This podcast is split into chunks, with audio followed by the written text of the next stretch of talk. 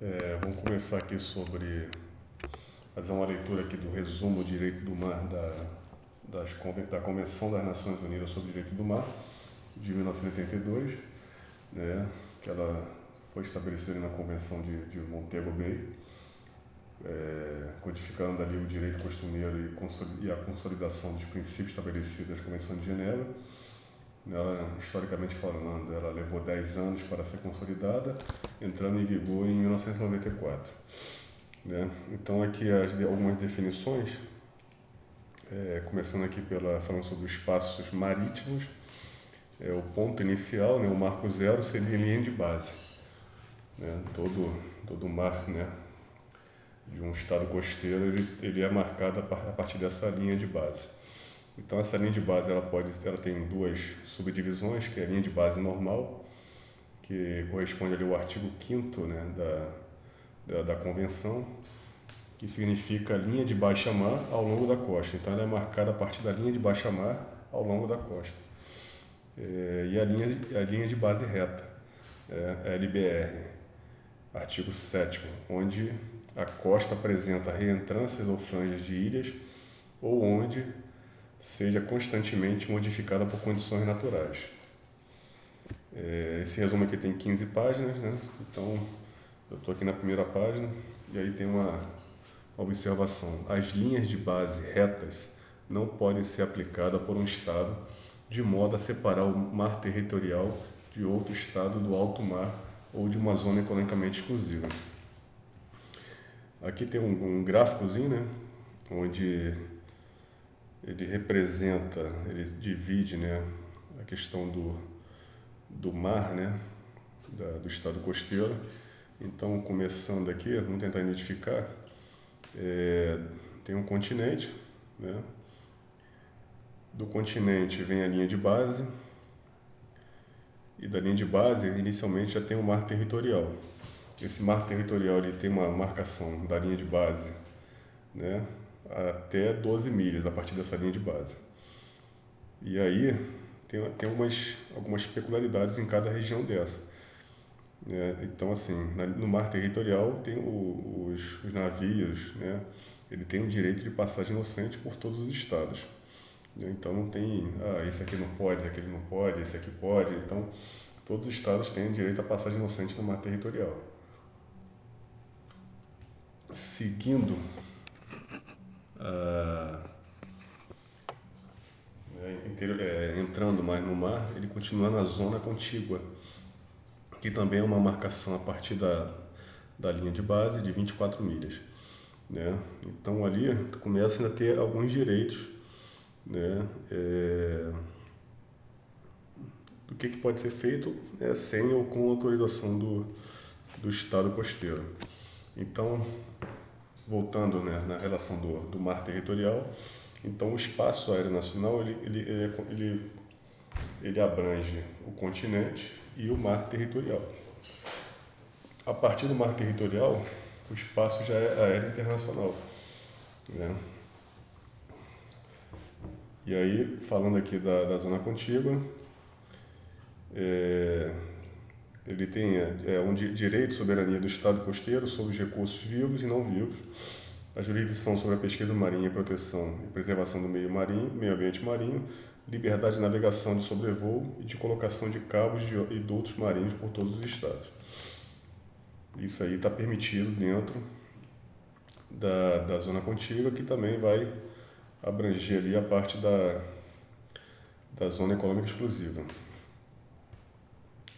Então ali falando, é, é, entrando mais, né? Então vem continente, mar territorial, zona contígua, né? E zona economicamente econômica exclusiva. Que aí a definição ela fala é, é onde a plataforma continental se estende até 200 milhas, né? É, direitos de soberania, não é soberania do Estado costeiro sobre né, exploração, aproveitamento, conservação e gestão de recursos naturais vivos ou não vivos, investigação científica marinha, proteção e preservação do meio ambiente marinho. Né? Então, a, pela definição, a zona economicamente exclusiva tem, tem que ser declarada pelo Estado costeiro e é até 200 milhas náuticas e tem que ser submetida a aprovação da ONU. Então, voltando aqui né, na, na, no gráfico, ela está dizendo onde a plataforma continental se estende além. Né? Aqui já está falando da plataforma continental, vou, vou, falar mais à frente então. Então, terminei aqui a parte da zona econômica exclusiva. Então, a zona, a zona economicamente exclusiva, ela se estende é, da, da, também da linha base até 200 milhas para dentro do mar. Certo?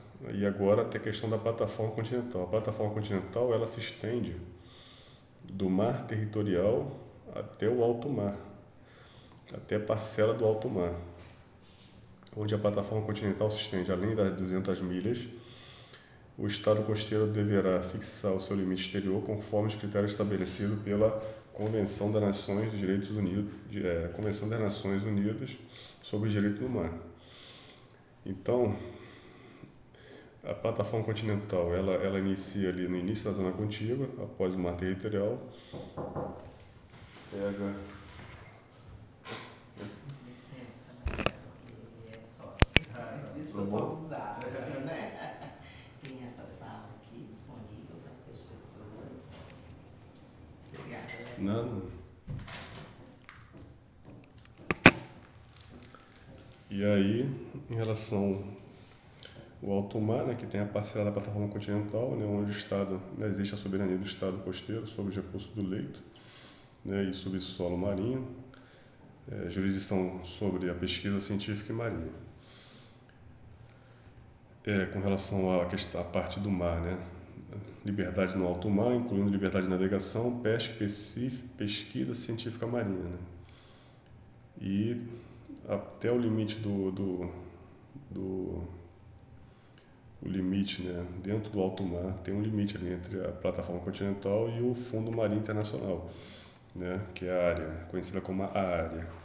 Ela é, uma, é administrada pela Autoridade Internacional dos Fundos Marinhos, né? Conhecida como ISBA. Né? Então, continuando aqui as definições, é... então o espaço aéreo ele engloba também, né? Desse gráfico, engloba zona econômica exclusiva e o alto mar. Então, continuando as definições, águas interiores, né, soberania e jurisdições plenas do Estado costeiro, né, o mar territorial, né, soberania do Estado costeiro e direito de passagem, né, é, ele fala aqui que é a única exceção, então direito de passagem inocente. É, a zona contígua, é, reprime ou evitar as infrações às leis e regulamentos aduaneiros, fiscais, de imigração ou sanitário. Então, o Estado costeiro ele tem capacidade de reprimir essas questões, falando sobre a questão de aduana, né, das fiscais, de imigração e sanitária. A zona econômica exclusiva, né, como eu falei anteriormente, são direitos de soberania, mas não é soberania do Estado costeiro sobre exploração e aproveitamento, conservação do, da, e gestão dos recursos naturais, vivos ou não vivos, né, é, investigação científica e marinha, aproveitação e proteção e preservação do meio ambiente marinho. Então, ele pode fazer isso, mas não é questão soberana. Né? Então, a, a, definição também, a observação é que a zona a ZE né, tem que ser declarada pelo Estado costeiro e até 200 milhas náuticas e tem que ser submetida à ONU. Então, a ZE também ela tem o, início dela na, na, linha base, na linha de base. Com relação ao alto mar, é,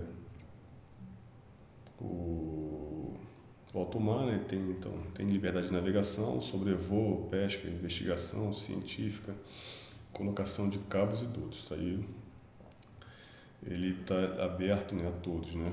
Agora, a exploração do, da região chamada como área, ela tem que ser autorizada né, pelo ISBA, né, pela essa autoridade, essa empresa, né, essa Autoridade Internacional dos Fundos Marinhos, que é uma empresa. A plataforma continental, né, composta pelo leito né, e o subsolo marinho situados. Então, entre o limite exterior né, da, do mar territorial, então a plataforma continental vai do, do, final do mar territorial e até o limite externo da margem continental. Né, o subsolo vai ver que tem uma queda e é o limite, né, que a gente fala da margem continental. Né, o continente a, abaixo d'água ali, o, o terreno continua. Né. Ou seja, uma distância de 200 milhas marítimas medida a partir da linha base, das linhas de base. Não pode ultrapassar a distância de 350 milhas marítimas da linha de base ou de 100 milhas marítimas da isótopa de 2.500 metros de profundidade, o que for maior. Então, vai, vai favorecer a, o estado costeiro, né? aquilo que favorecer. Os direitos do estado costeiro sobre a plataforma continental são independentes de sua ocupação real ou fictícia. Então, não precisa estar presente lá para declarar que é, que é dela. Qualquer declaração expressa. Né? Então, não precisa estar lá real, fictícia ou qualquer declaração expressa, porque é extenso o território. Né? As águas é, sobrejacentes à plataforma continental, além das 200 milhas marítimas, serão submetidas a um regime jurídico de alto mar. Então, a parte marítima ali, alto mar. Né? Então, aquela questão da exploração, né? colocar cabos, é, investigação científica, né? É, é, liberdade no alto mar, incluindo liberdade de navegação, pesca, pesquisa científica marinha. Entendeu? Isso aí é autorizado na, na área na, no alto mar.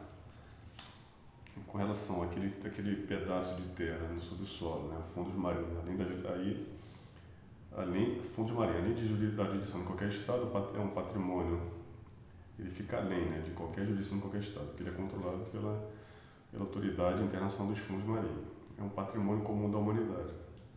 Aí fala que o órgão executivo é uma empresa. É, continuando aqui as definições, ele vai falar sobre ilha, rochedo e baixio. Então as características são né, relativa a pré-mar, ser habitável e questão do espaço marítimo. A ilha, na pré-mar, né, ela fica descoberta, é, uma, é habitável, né? E o espaço marítimo ele compreende ali, pode ser mar territorial, zona contígua, zona econômica exclusiva e plataforma continental. O rochedo. Ele é descoberto, não é na praia-mar, não é habitável e se faz presente ali no mar territorial e zonas, e zonas contíguas. O baixio, na praia-mar, ele é coberto, ele não é habitável e pode delimitar uma, e, o mar territorial. Os ancoradouros são considerados parte do mar territorial, mesmo, fora, mesmo estando fora do mar territorial. Ilhas ou instalações artificiais não afeta a delimitação do mar territorial, da zona econômica exclusiva ou da, ou da plataforma continental pelo estado costeiro. É, tem que ter uma zona de segurança de raio de 500 metros. Agora falando sobre atividade militar no espaço marítimo. Exercícios militares. O governo brasileiro entende né, que a entende que as disposições da Convenção não autoriza outros Estados a realizar exercícios ou manobras militares, em particular as que impliquem o uso de armas ou explosivos na ZE, sem consentimento do Estado costeiro. Zona Militar de Segurança ela não tem amparo é, no direito internacional e difere de zona de segurança ao redor das instalações offshore. Navio de guerra característica. Sinais externos próprios do navio de guerra, de sua nacionalidade, indicativo visual, está sob comando do oficial da força a que pertence devidamente designado para o comando. Está guarnecido por tripulação sujeita a um regulamento disciplinar são considerados navios de guerra, os navios de combate, os navios de auxiliares da Marinha de Guerra, os navios mercantes incorporados e comandados por oficial da Marinha de Guerra, gozam de imunidade política e diplomática desde que seja navio de guerra propriamente dito, os navios auxiliares estejam a serviço da Marinha de Guerra, guarnecidos por militares, e os navios incorporados sejam notificados ao Brasil. Não podem exercer atividade comercial. As restrições à humanidade, as regras impostas pelo Estado costeiro para a passagem inocente. E a responsabilidade pelos danos causados. Em caso de infração, pode ser emitida uma nota de notificação ao Estado de bandeira, né, protesto diplomático, ó, e ordem para que se retire do mar territorial. Navios de guerra e aeronaves militares. Devem solicitar autorização para adentrar águas interiores ou espaço aéreo subjacente, exceto situação de força maior, emergência ou linhas de base retas englobando águas historicamente caracterizadas como mar territorial ou alto mar, passagem inocente ou em trânsito. Né? Só nesses casos. A passagem inocente só para navios de guerra. Navegação contínua e rápida pelo mar territorial tem como, como intuito de atravessar esse mar sem penetrar as águas interiores ou dirigir-se para as águas interiores ou delas sair para fazer escala no ancorador ou instalações portuárias. Somente será permitido parar e fundir ou fundiar nos incidentes comuns da navegação por força, motivo de força maior, por dificuldade grave e ou para prestar auxílio a pessoas, navios ou aeronaves em perigo ou em dificuldade grave. Durante a passagem inocente, os navios estrangeiros não poderão realizar qualquer ato que atente contra a paz, soberania ou integridade territorial do Estado costeiro. Caracteriza manobras militares, inclusive levantamentos de inteligência ou hidrográficos. Tem a finalidade de explorar recursos naturais, inclusive a investigação científica com esse fim. Atente contra o meio ambiente ou atente contra as leis e regulamentos aduaneiros, fiscais de imigração ou sanitário do Estado costeiro. Decreto número 56 de 515 de 1965 determina que os navios de guerra estrangeiros devem notificar previamente o governo brasileiro de, da intenção de navegar no mar territorial brasileiro. A passagem inocente não inclui o direito de sobrevoo. O Estado costeiro pode impor normas para a regulamentação da passagem inocente desde que sejam razoáveis e necessárias. Não tenham, nenhum, não tenham como objetivo impedir a passagem inocente não apresente nenhum tipo de discriminação contra qualquer Estado. O Estado costeiro pode suspender temporariamente de passagem inocente para preservar sua segurança, desde que seja sem discriminação e com publicidade. É permitida a entrada no mar territorial para prestar auxílio àqueles em perigo ou perdidos. É, o sinistro deve ter sua posição conhecida e não são permitidas operações de busca sem autorização.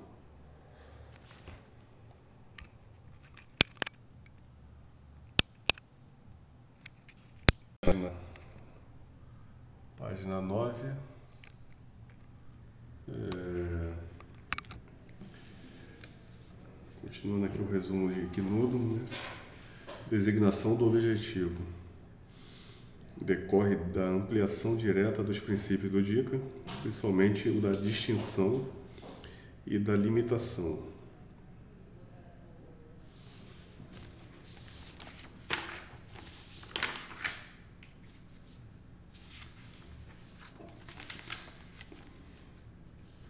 Então, relembrando aqui os princípios do DICA, né?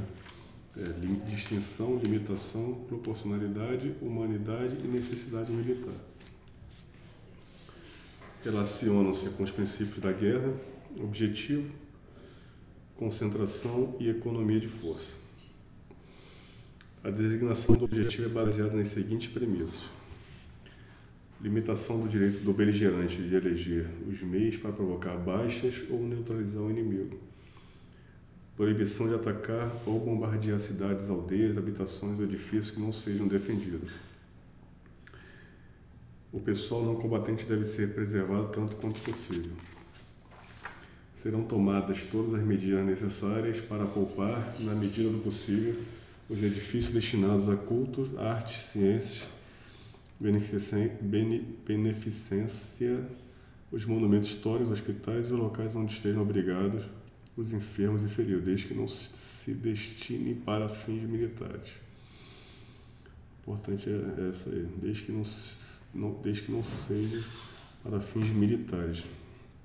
Objetivo militar são aqueles que possuem natureza, localização, finalidade ou uso contribuem eficazmente à ação militar e cuja destruição parcial total, captura ou neutralização ofereça, nas circunstâncias do caso, vantagem militar concreta não deve ser designado como objetivo, é, represas e dicas por destruição desproporcional ao ganho militar decorrente, depósito de água, alimentos, rebanhos e colheitas com o fim exclusivo de prejudicar a população, bens e pessoal civil e membros das Forças Armadas pertencentes ao corpo de saúde ou religioso. baixas acidentais de civis, danos colaterais e danos ao meio ambiente não devem ser maiores do que a vantagem militar a ser obtida. É proibido o ataque contra o meio ambiental, meio ambiente natural, a título de represália. Podem transformar navios mercantes inimigos em objetivo. Recusa. Ah, podem, né? Podem transformar navios mercantes inimigos em objetivo nos seguintes casos recusa em parar máquinas em ser visitado ou capturado em comboio com navios e aeronaves inimigas. Quando armado, exceto armas leves, quando parte ou, ou quando fazendo parte ou apoiando o sistema de inteligência inimigo, atuando como meio auxiliar das forças armadas do inimigo, praticar atos de guerra em favor do inimigo e contribuir à ação militar de qualquer outra forma efetiva não podem ser objetivo militar.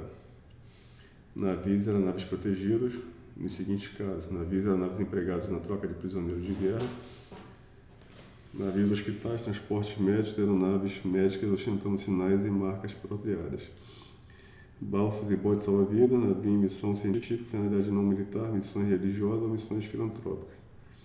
Navio e embarcações empregadas no transporte de bens culturais sob proteção especial navios e aeronaves com salvo-conduto por, por acordo prévio entre os beligerantes. Navios empregados destinados a combater exclusivamente as contaminações acidentais. Navios e embarcações destinados a combater exclusivamente as contaminações acidentais no meio ambiente marinho.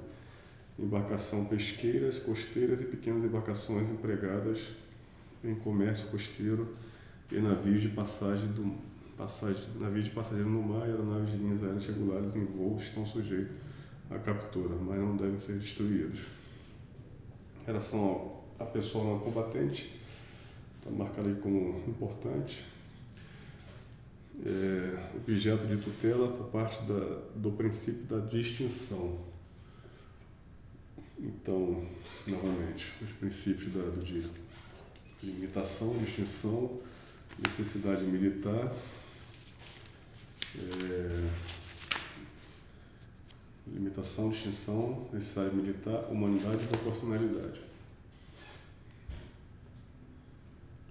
São aqueles que não participam de ato X, têm direito a um status de proteção especial, pessoal de saúde capelães, e são considerados incapazes de combater feridos, doentes, náufragos ou prisioneiros de guerra. São protegidos contra ataque, ataques salvaguardados de ferimentos não intencionais não podem ser utilizados de escudo contra ataques e os beligerantes têm a obrigação de retirar os não combatentes de prováveis alvos do inimigo. A existência de não combatentes no interior nas proximidades do objetivo não impede seu ataque. Os civis são protegidos desde que não participem diretamente das hostilidades, não podem tomar parte do conflito. Viram combatentes. Civis em atividades de apoio ao esforço de guerra estão sujeitos a ataques e para defender território na iminência de invasão. Em caso de dúvida, trate como não combatente. Feridos e doentes. Após cada engajamento, os beligerantes devem adotar medidas para protegê-los e dar atendimento médico. Os doentes e feridos que caírem prisioneiros devem ser tratados de forma idêntica aos da mesma força. A prioridade deve ser estabelecida regularmente para o critério médico. Náufragos. Não importa a razão do naufrágio, ataque, condição mental, etc. Tripulantes de embarcações pequenas, aeronaves em MLT né, ou MHT não são considerados náufragos. Pessoal de saúde, capelães, devem estar engajados. É, deve estar engajado exclusivamente em serviços sanitários ou religiosos. Podem portar pequenas armas para a defesa própria e dos enfermos. Não podem atacar inimigos que estejam cumprindo dica. Devem, devem usar ostensivamente os símbolos distintivos e não podem ser prisioneiros de guerra, exceto para prestar assistência a outros prisioneiros de guerra. Rendição envolve a oferta de quem se rende e aceita a obrigatória do captor. É objeto da, de proteção do DICA. Caracteriza-se caracteriza quando A. Individualmente, os indígenas abaixarem suas armas com este intuito, quando não tiverem mais capacidade de resistência. Quando a unidade em que estejam servindo embarcados tenham se rendido ou tenham sido capturados. Prisioneiros de guerra devem ser tratados com humanidade, protegidos contra violência, intimidação, insulto e curiosidade pública. Podem ser interrogados, porém são obrigados a dizer apenas nome, posto, data de nascimento e registro militar. Não devem ser punidos pelos atos hostis praticados, como represália, devendo apenas responder por ofensas ao. Deve ser julgado pelos mesmos tribunais usados para julgar seus captores estão sujeitos a sanções disciplinares, não podendo passar de 30 dias de confinamento nem sofrer punições coletivas. Não devem ser punidos pela tentativa de fuga se não causarem baixa nos captores. Não podem ser detidos em navios, exceto quando resgatados no mar até a transferência para um estabelecimento de terra, enquanto estiverem sendo transportados entre estabelecimentos de terra. Se tal detenção melhorar suas condições de segurança e saúde civis internados. A internação pode ser alternativa a punições civis. Em caso de necessidade, os civis podem ser internados para garantir o cumprimento da missão. Civis internado não pode ser retirado do território onde reside, exceto para sua própria segurança ou necessidade militar imperativa. Símbolos e símbolos, sinais e símbolos protetores emblemas humanitários, símbolo aceito internacionalmente para pessoas de atividades médicas e religiosas protegidas. Tem a cruz vermelha e a lua crescente. Símbolos de aia, usado para marcar construções sagradas, hospitais, monumentos históricos, prédios culturais e outros estruturas protegidas, uma bandeira naval. Uma bandeira é, com uma diagonal dividindo o quadrado. Outros símbolos protetores, designar zonas sanitárias de segurança para não combatentes. Então, quadrado com, com listas na diagonal. Outros símbolos protetores, campos de prisioneiros de, de guerra, PW, PW e PG. Outros símbolos protetores, campo de internação civil, escrito IC.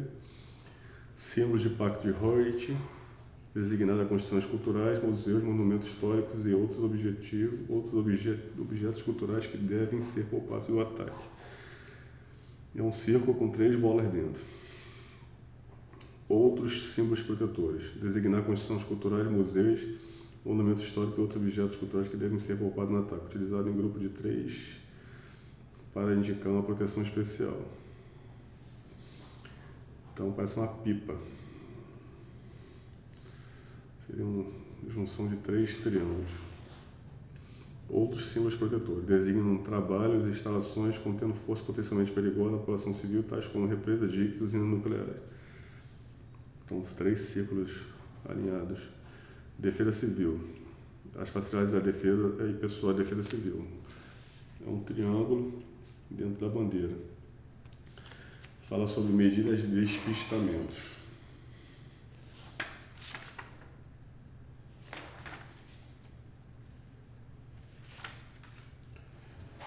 estratagemas e artifícios de guerra que levam o inimigo a induzir o inimigo ao erro, né? deixar de tomar iniciativa, incorrer em erro, agir imprudentemente. São permitidos pelo DICA. A perfídia, induzir o inimigo a acreditar que possui um direito ou dever de concordar com o status protegido pelo DICA, é proibido pelo DICA. São permitidos pelo DICA né, o despistamento. Agora, a perfídia é proibida pelo DICA. Em terra, em ações de combate terrestre, é vedado o uso de bandeiras, insígnias, uniformes de estados neutros, visando iludir o inimigo. O DICA não proíbe o uso de bandeira insígnia ou uniformes inimigo. No mar, é permitido arvorar bandeira falsa e disfarçar sua aparência externa para despistar o inimigo. É legal o uso simulado de sinais SOS e Mayday. Navios de guerra podem arvorar o pavilhão do inimigo e ostentar marcações do inimigo. É ilegal que o navio de guerra entre ação sem primeiro arvorar seu verdadeiro pavilhão nacional. No ar. É proibido o uso de marcações e símbolos falsos de, de neutro ou inimigo. É ilegal o uso simulado de sinais SOS ou Mayday. Espiões, membros das Forças Armadas que penetram em territórios sob controle inimigo usando vestimentos civis ou uniformes de, de inimigo para coletar informações de inteligência são considerados espiões. Ações de reconhecimento conduzidas por militares, navios ou aeronaves de guerra identificada como tal não constitui espionagem. Tratamento com humanidade. Combatentes ilegais. Aqueles que não tiverem o status de prisioneiro de guerra deverão, ainda assim, ser tratados com humanidade. São garantidos de qualquer indivíduo. Não sofrer atentado contra a sua vida, saúde, bem-estar físico e mental. Não sofrer tratamentos humilhantes e degradantes, ser informados por razões de sua prisão, detenção ou internação em uma língua que compreenda e ser julgado por um tribunal imparcial regulamentado regularmente constituído, direito à ampla defesa e contraditória. É, regras de engajamento. As regras de engajamento caracterizam-se como uma espécie de instrução que orienta o emprego do poder militar no alcance dos objetivos políticos, estratégicos e operacionais estabelecidas pelas autoridades responsáveis, consentindo, limitando ou proibindo determinados tipos de comportamento e regulando o uso da força. Ressalta que as regras de engajamento não são utilizadas para estabelecer missões ou tarefas e muito menos para, para passar instruções táticas. Missões e tarefas são estabelecidas por meio de diversas diretivas operacionais e outros instrumentos de comando e controle. Ao decisor, político compete estabelecer objetivos políticos, orientar e conduzir o processo global das conquistas da manutenção desses objetivos, bem como decidir sobre o emprego das Forças Armadas subordinadas ao nível de decisão política. Tem-se, respectivamente, os níveis de decisão estratégica, operacional e tática. Nível de decisão estratégica traduzido a decisão política para a expressão militar e orientado ao emprego das Forças Armadas visando a consecução dos objetivos políticos os níveis operacionais e táticos, cabe planejar e conduzir operações militares propriamente ditas. A regra de engajamento é um instrumento elaborado pelo nível estratégico ou operacional e aprovado pelo nível político, que oriente as ações dos comandantes operacionais de forma que eles sejam coerentes com as suas decisões estabelecidas por níveis superiores. Fatores condicionantes. Influi sobre as ações planejadas para as consecuções de seus objetivos, limitando assim as ações militares os fatores de natureza política são denominados circunstâncias políticas e os dos caráteres jurídicos, limitando limitações do direito. Elementos fundamentais da regra de engajamento. A regra de engajamento tem como finalidades gerais a orientar o emprego da polícia do poder militar nas crises, em consonância com a postura adotada pelo nível de decisão política, regular o uso da força na transição da paz para o conflito armado e vice-versa, e controlar o uso da força em situação de conflito armado. Quanto às suas finalidades específicas, as regras de engajamento devem no âmbito da política, assegurar a aplicação da força de forma coerente com os objetivos políticos estabelecidos. No âmbito militar, assegurar o cumprimento da missão e prover orientações para, para a autodefesa das forças empregadas. No âmbito legal, assegurar o cumprimento da legislação pertinente. As regras de engajamento são um subconjunto do DICA, por consequente, não é válida uma regra de engajamento que contraria o ordenamento jurídico aceito pelo Estado. Princípios e conceitos que condicionam a formação das regras de engajamento são o princípio da necessidade militar, princípio da distinção, princípio da proporcionalidade, princípio da humanidade, armamentos proibidos, armamentos autorizados, legítima defesa, legítima defesa de terceiros, ato hostil, intenção hostil, ameaça iminente, força letal, força não letal, combatente, combatente legal, pessoas de bem protegidas, presença de civis, existência de refugiados e existência de deslocados. É fundamental que existam orientações e procedimentos específicos que abarquem os seguintes temas limitação geográfica ao uso da força, indicadores que auxiliem na identificação de uma intenção hostil, orientação para antecipação da legítima defesa, autodefesa, orientação para permitir atender as posturas estabelecidas na condição da crise, procedimento de degradação do uso da força, definição de indicadores objetivos da classificação de danos colaterais em moderados ou graves, condições especiais estabelecidas pelos titulares de imunidade diplomática e para membros de organismos internacionais e de organizações humanitárias atuando em zona de conflito. e tratamento, tratamento de prisões de guerra, responsabilidade pela elaboração de responsabilidade pela elaboração das regras de engajamento ao poder político.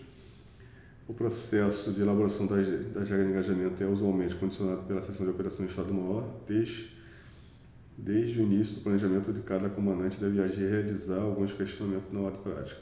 Quais são as bases jurídicas para, para esta operação? Quais são as bases jurídicas para o uso da força? Quais são as limitações do poder da política regional nacional? Como se dará a interação entre as regras de engajamento e o processo de designação de alvos? Trata-se de uma operação multinacional. Caso afirmativo, são as regras de engajamento das demais forças? Qual a interpretação do Estado sobre a base jurídica da operação? Qual o grau da força permitindo para o cumprimento da missão? Quais são as ressalvas nacionais regras de engajamento? National Caveat? Ao receber engajamento do nível superior, o comandante deverá verificar os seguintes aspectos. Tenho as regras, regras de engajamento necessárias para ir aonde preciso, proteger quem eu preciso, cumprir a missão. As regras de engajamento foram retidas a um nível adequado.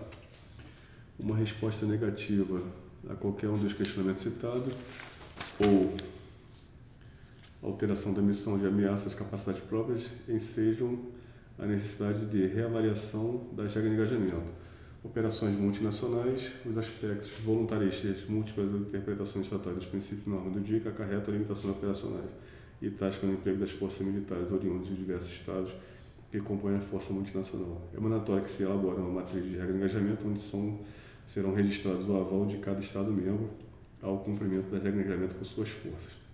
Para que as regras de engajamento sejam internalizadas para cada combatente é preciso adequado tempo de treinamento e simuladores ou exercício militar especificando idealizado, idealizado com esse fim. Então aqui encerram as 15 páginas desse resumo.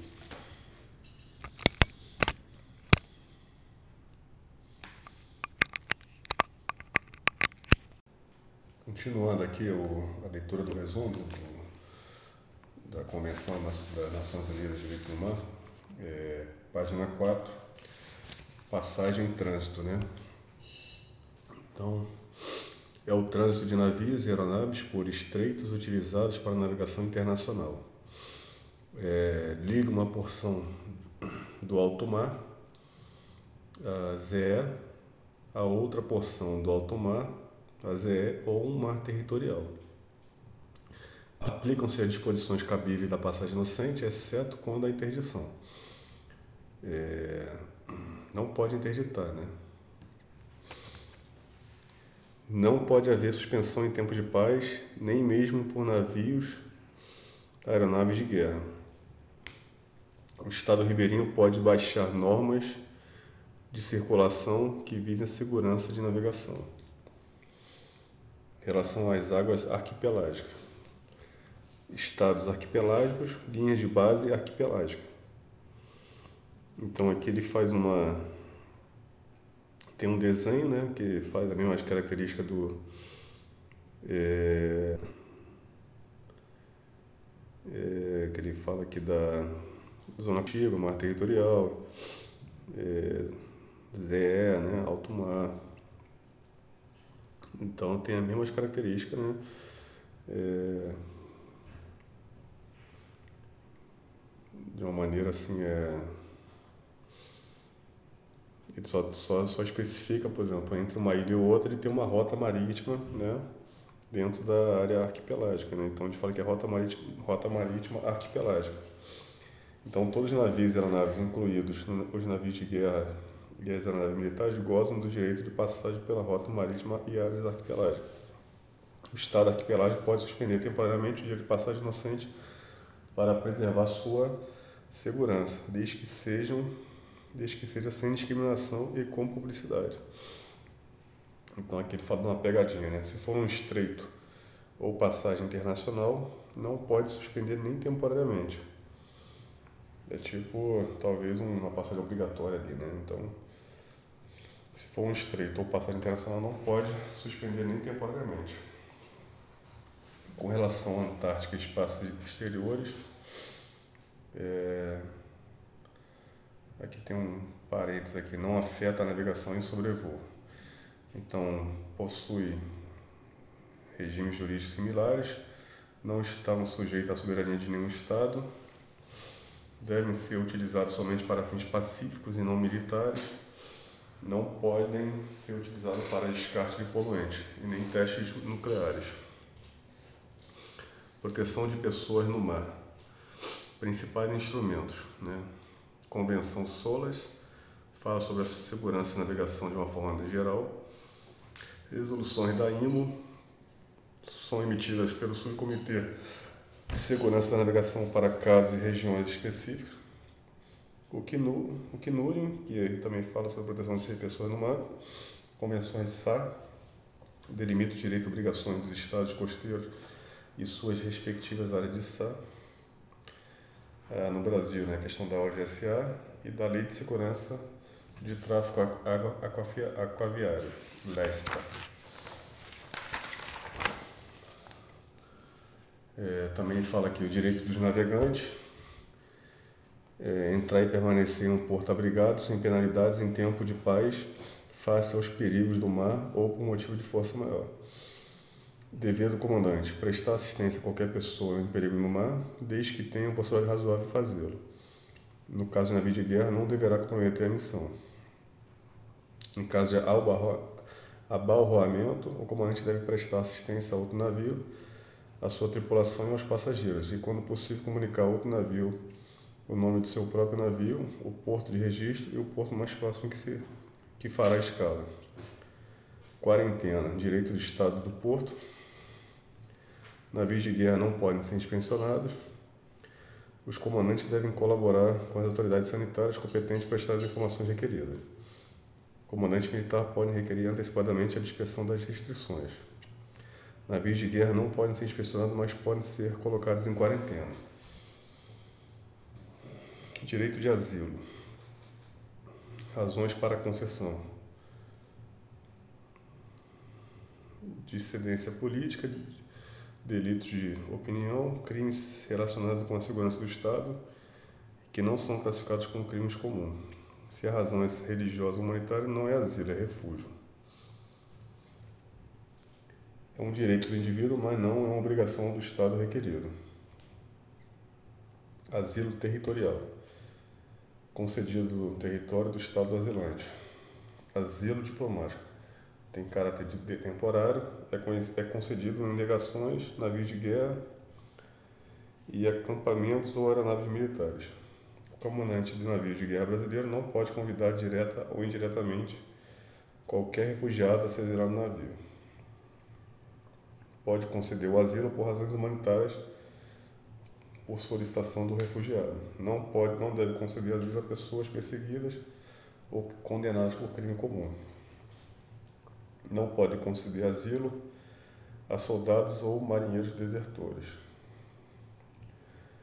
Deve comunicá-lo ao seu superior e ao Ministério da, Ministro das Relações Exteriores do Estado, territorial ou à autoridade administrativa do lugar comandante somente expulsará o asilado recolhido ao seu navio quando houver declarado ser perseguido político ou religioso e se verificar ser perseguido por crime comum e contribuir para perturbar a ordem e a disciplina de bordo. Princípio de não folamento. As pessoas exiladas não devem ter a sua entrada proibida pelo país asilante nem deve ser expulso para o país de origem ou para um terceiro estado onde possam estar sujeitos à perseguição. Direito de aproximação, visita e inspeção. A regra é não abordar navios em alto mar. Navios em alto mar possuem imunidade contra qualquer outro estado, a menos que haja evidências fundamentadas de pirataria, tráfico de escravos, transmissões não autorizadas e o navio não possua nacionalidade. O direito de visita se aplica aos navios em trânsito na no direito de soberania. Na zona contígua, o direito de visita é ampliado, incluindo as fiscalizações de legislação aduaneira, fiscal, migratória e sanitária. Atenção, navio suspeito de tráfico de drogas não está sujeito ao direito de visita e inspeção, deve solicitar o registro e informar o estado da bandeira. Pirataria. É um ato de violência, visa o lucro, ocorre somente em alto mar, fora da jurisdição de qualquer estado. Navio de guerra. O Estado não comete pirataria, mas pode ser vítima. E estão englobados atos de incitação ou ajuda voluntária na utilização de um navio ou de uma nave pirata. Aqui fala da jurisdição nos espaços marítimos. É, tem um gráfico que ele fala do mar territorial de águas interiores. Aí o mar territorial ali, aí tem a ZE, ZC e PC. Né? Zona contígua, plataforma continental e alto mar.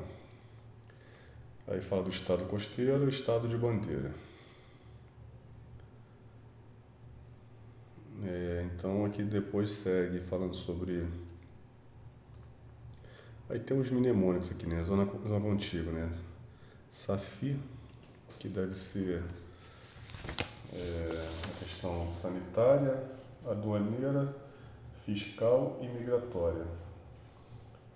ZE, pesquisas e manobras. E PCZE, é, REC e NART. Depois eu vou descobrir o que é.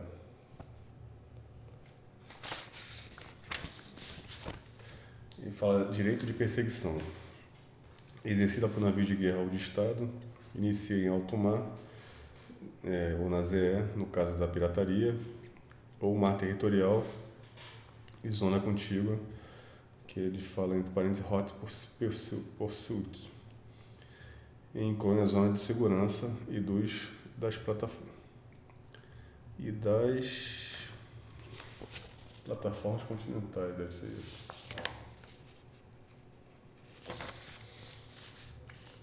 É, encerra com apresamento ou com entrada de navio ou aeronave perseguido em mar territoriais, águas arquipelágicas ou espaço aéreo soberano de outro estado.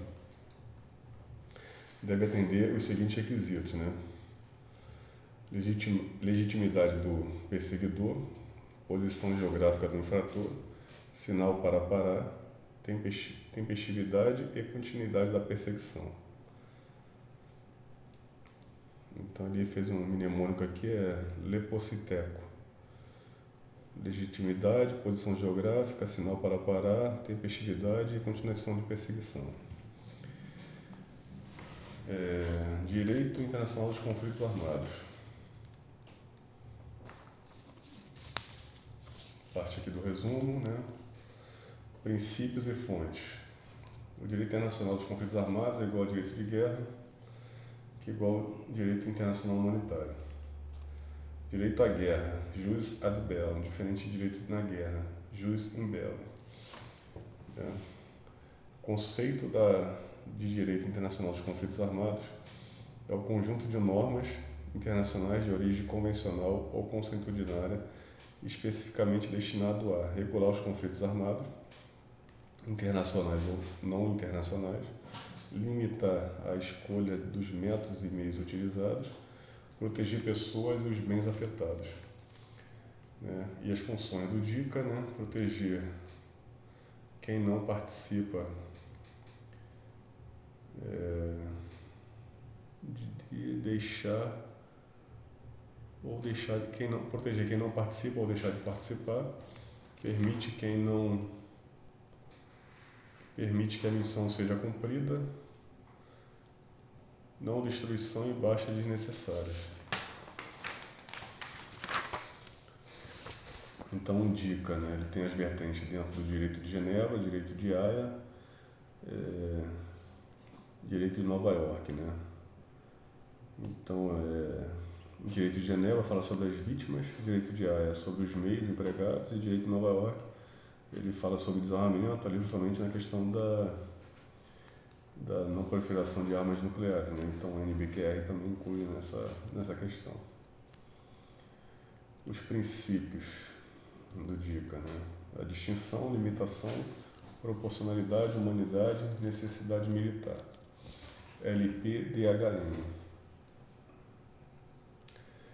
Então o DLPHN Distinção, limitação, vocacional, unidade, necessidade militar. Então, a distinção, ela distinguir pessoas e bens entre civis e combatentes, permitir a escolha dos permitir a escolha de obje, objetivos durante a ação militar, mais difícil na guerra naval. As ações e os meios a serem empregados devem ser confrontados com a vantagem militar concreta e direta esperada. As ações e os meios a serem empregados devem ser confrontados com a vantagem militar concreta e direta esperada. Aceita danos colaterais. A limitação. Os métodos e meios empregados não devem causar males supérfluos, sofrimentos necessários, danos extensos, extensos, duradouros e graves ao meio ambiente. Então ele restringe ali o direito, né? A proporcionalidade limita a violência àquela restritamente necessária para o cumprimento da missão. E fala também sobre a proporcionalidade do direito penal, relacionado ao grau de ameaça. Então, é a força utilizada na medida certa, na medida exata. Né? Humanidade, razão de ser do DICA. Né? Humanitarismo, preservar a vida humana. Visa preservar o mínimo de direitos humanos durante as ações beligerantes. Necessidade militar, justifica o emprego de métodos e meios violentos. Permite o comandante reduzir, modificar ou flexibilizar o DICA em prol do cumprimento da missão. Alguns autores entendem que os princípios do DICA poderiam ser resumidos à humanidade e necessidade militar. Finalidade do DICA. Não deve comprometer o cumprimento da missão, impede o uso excessivo de recursos e impede baixa e destruição desnecessárias. Imposição do DICA. O comandante é responsável pela observação do DICA. Indelegável. Responsabilidade do comando. Os militares têm o direito de seguir as normas do DICA. Princípio da responsabilidade pessoal se opõe à subtração de responsabilidade por ter agido cumprido ordem. Direito da neutralidade. Define o relacionamento legal entre o Estado beligerante e outros Estados, Estados neutros. Tem como finalidade delimitar a guerra, restringindo sua condição tanto no mar quanto em terra e reduzir o impacto da guerra no comércio internacional. Estados beligerantes. Estados engajados em conflito armado, independente do tipo de conflito, interno ou internacional. Estados neutros, que não participam das hostilidades. Direito do Estado neutro, inviabilidade. Deveres do Estado neutro, abstenção e imparcialidade. Direito do Estado beligerante, insistir na observância da, da abstenção e da imparcialidade do Estado neutro deveres do Estado beligerante, respeitar o Estado neutro. Todos os Estados têm o direito de declarar sua condição de neutralidade, exceto por força de tratado, uso da força na autodefesa coletiva. É uma resolução do Conselho de Segurança da ONU. Território neutro. Vedada a condução de atos hostis contra qualquer beligerante. Inviolável, não podendo ser usado nem como abrigo ou base de operações. Isso é uma obrigação do país neutro. Um beligerante ameaçado pode adotar as medidas necessárias na sua autodefesa. Estado neutro não deseja ou não é capaz de adotar essas medidas para manter sua neutralidade. Uma observação. O uso da força a partir do Estado neutro para garantir a verdade do seu território não retira sua condição de neutralidade. Isso é importante. Então, o uso da força a partir do Estado neutro para garantir a inviolabilidade do seu território não retira sua condição de neutralidade. Tropas que violem o território neutro devem ser desarmadas e internadas. Por ser autorizado o trânsito de feridos enfermos, desde que os, pode ser autorizado o trânsito de feridos enfermos, desde que os veículos que os transportem não levem armas nem combatentes. Prisioneiros de guerra em fuga podem ser deixados livres ou repatriados. São não combatentes. portos e ancoradores neutros. Não pode ser usado como base de operações, porém pode ser autorizado aos beligerantes receber gêneros e combustíveis. Pode abrigo, prover abrigo em caso de perigo decorrente de avaria e condições meteorológicas adversas. Desembarcar doentes em enfermos. E realizar reparos para que restabeleçam a navegabilidade e não aumente ou restabeleça o poder de combate. Não pode reparar danos causados por fogo inimigo podem ser fechados aos beligerantes pelo Estado neutro sem discriminação. Após iniciada a hostilidade, os beligerantes devem sair em até 24 horas. A saída será em ordem de chegada e nunca antes de 24 horas da saída de um navio inimigo. Não pode haver mais de três navios de um determinado beligerante em um mesmo porto neutro. Esta restrição não se aplica a navios de guerra exclusivamente empregados em nações humanitárias, religiosas ou científicas, não militares.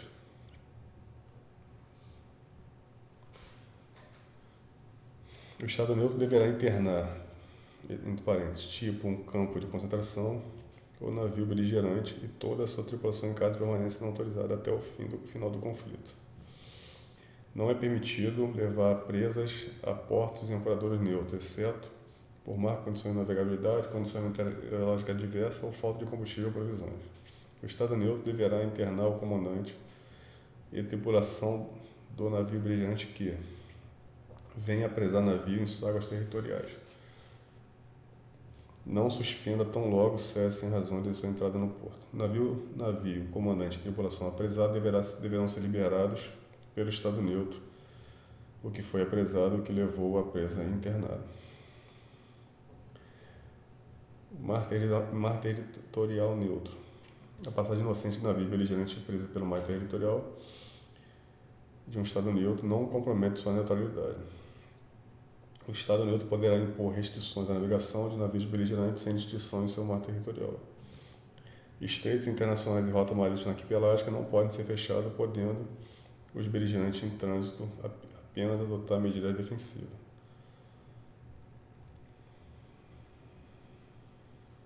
Rotas aéreas subjacentes às rotas marítimas arquipelágicas e os estreitos internacionais devem permanecer abertos ao tráfego aéreo.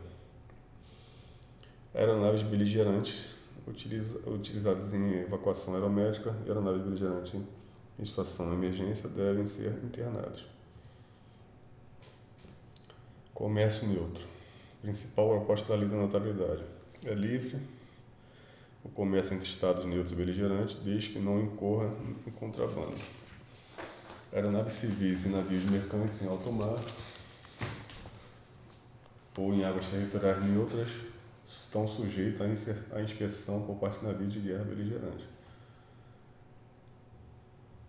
Aeronaves civis e navios mercantes em alto mar ou em águas territoriais não neutras estão sujeitos à inspeção por navios por parte de navios de guerra beligerantes. Contrabando, conjunto de bens que um Estado neutro não pode vender ou transportar para um país beligerante e que podem ser utilizados em um conflito armado. Podem, podem possuir caráter absoluto ou condicional, né? uso do comércio neutro, lista de bens proibidos ou lista de bens livres devem ser divulgados pelo vigilante no início do conflito. Contrabando presumido ou condicional, navio neutro com escala em porto inimigo, navio neutro com escala em porto neutro usado por inimigo, ou carga sem destinatário específico em um país neutro fronteiriço país inimigo. Atenção, a visita à inspeção só pode ser feita em alto mar ou em mar não neutro e, caso apreendido, o país captor deve comprovar a destinação do material para uso inimigo. Nave CERT e AirCERT, obtido junto aos beligerantes. Emitido por um dos, por um dos beligerantes não obriga o outro. Não dispensa a inspeção e ausência não implica em captura. Navio ou aeronave de guerra inimigos. Possuem bandeiras de navios ou marcas de inimigos aeronaves, né, participam diretamente de hostilidades ou auxiliam de alguma forma as Forças Armadas de um dos beligerantes. Comandante e tripulação devem ser internados como prisioneiros de guerra. Navio mercante ou aeronave civil inimigo. Operam sob controle. Operam sob controle, ordem, emprego ou direção do inimigo ou existe a identificação visita inspeção. Então, comandante de tripulação devem ser internados como prisioneiros de guerra. Comandante de tripulação devem ser repatriados. Visita e inspeções não podem sofrer visita e inspeção. Navios de guerra neutro. Navios em águas territoriais neutras e passagem em trânsito ou mar territorial ou em rota de marítima arquipelágica. Navios mercantes neutros comboiados por navios de guerra neutros. Bloqueio visa impedir a entrada e saída de navios, aeronaves, inclusive os neutros, de determinado porto, aeroporto ou parte literal ocupada, sob controle ou pertencente ao inimigo. Requisito da validade do bloqueio. NIL. Notificação, imparcialidade, eficácia, limitações estabelecimento. Deve ser estabelecido pelo governo de um dos beligerantes, deve haver notificação prévia a todos os estados afetados, deve ser eficaz, torna perigosa a entrada e saída de área bloqueada, deve ser aplicada aos navios e aeronaves de todos os estados imparciais. E não deve impedir o acesso ou partida de portos neutros. Bloqueio aproximado. Delimitação do conflito, segundo o direito internacional, diferente do bloqueio afastado. Direito de represária, uso no, usado na Primeira e Segunda Guerra Mundiais.